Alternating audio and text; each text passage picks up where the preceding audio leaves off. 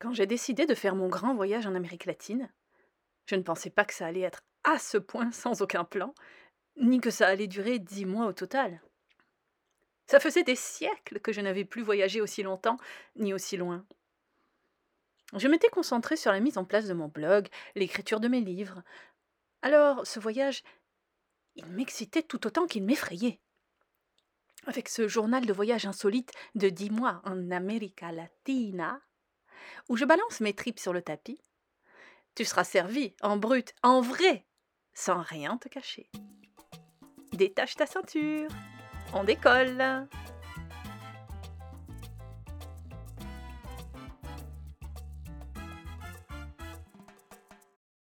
Gare de Marseille, Saint-Charles, 7h53. Eh bien, voilà. Je suis en chemin pour Madrid. C'est arrivé très vite. Le temps passait lentement, pourtant. Et puis d'un coup, paf Réveil à 5h45, sans le réveil. Mission impossible pour moi d'habitude de me lever aussitôt. Mais la veille d'un départ d'une telle envergure, un voyage au long cours extraordinaire de huit mois qui se seront transformés en dix, en Amérique latine, pour lequel je n'ai par ailleurs rien bouqué une fois arrivé au Panama. Je ne dors pas vraiment la nuit d'avant toute la journée d'hier déjà, sur mon lit et dans tous les coins de ma chambre. C'était un foutoir pas possible. Et même si j'avais quand même un tant soit peu planifié l'avant-départ, grâce à mes incalculables listes, j'avais quand même prévu, prévu entre guillemets, de tout faire comme d'habitude.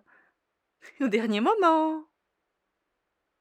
Ma meilleure amie devait passer hier chez moi, histoire qu'on rigole encore un peu avec nos conneries rien qu'à nous, avant que je ne parte. Mais finalement, je lui ai demandé de ne pas passer.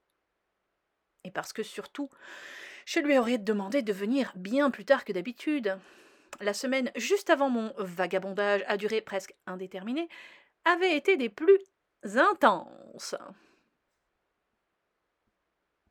Il y avait le dentiste à revoir pour une ultime visite de contrôle, après qu'il a vissé la couronne sur mon implant. Forêt, oui, forêt, on fort dans l'os, et le bruit est vraiment chelou quand on te le fait. Trois mois de cela. Il y avait aussi le rendez-vous essentiel chez l'esthéticienne. Mon premier rendez-vous dans ce centre esthétique. Je n'avais jamais permis à qui que ce soit de débroussailler cette zone jusque-là.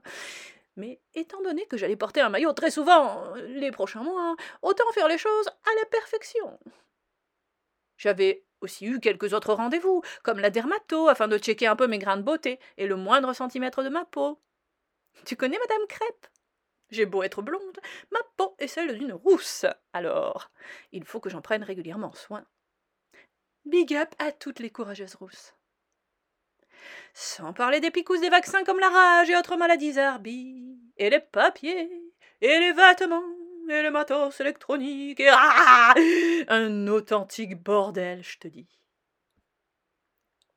Avec le stress mélangé à l'excitation de ce grand voyage au féminin, en solo et au long cours, j'ai dû sombrer dans les bras de Morphée pendant trois heures à tout casser. Levé à 5h45. Et encore ces trois heures de pseudo-sommeil, je les ai traversées en hachuré. Un peu comme les voileux et leurs quarts, qui ne dorment jamais que d'un œil sur, sur leur voilier. Moi, j'étais dans une espèce de demi-coma embrumé, duquel j'émergeais tous les trois quarts d'heure pour aller pisser. Lorsque je suis face à un événement si spécial, la dernière nuit, je n'arrête pas de pisser. Déjà presque quatre ans que j'attends ce moment. Oser à nouveau vivre pleinement en voyage. J'avais tout mis de côté, tout, pour me dévouer à l'écriture. Et maintenant que je m'en vais à nouveau, je suis sereine. J'ai tout fait pour que ça marche. J'ai confiance en mon talent, en mes efforts et aux opportunités euh, que je ne manquerai pas de rencontrer en chemin. À la gare Saint-Charles, le train est à l'heure, et moi, j'ai le visage profondément incrusté dans mon postérieur. Dans cet état de fatigue, je pourrais m'assoupir. Mais ce que je ressens maintenant me dit, me crie, que je n'arriverai à réellement dormir que lorsque je serai à Madrid. L'adrénaline, les émotions, tout se bouscule en moi, s'entrechoque à présent. Je pose enfin mon gros backpack sur les étagères en métal à l'entrée. Je m'installe sur mon siège et je cale mon petit sac à dos entre mes jambes. Je regarde Marseille s'éloigner en lui faisant la promesse de revenir dans dix mois.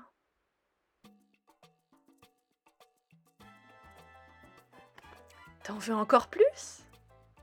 Dans la suite de mes aventures nomades, il sera question de paysages qui changent aussi vite que passe le TGV, de reprises à Madrid de vieilles chansons d'ACDC, de parcs madrilènes à te couper le sifflet, et de Roméo et de Jules.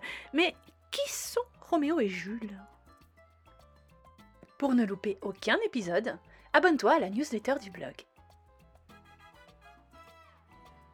Cuídate mucho. Hasta pronto.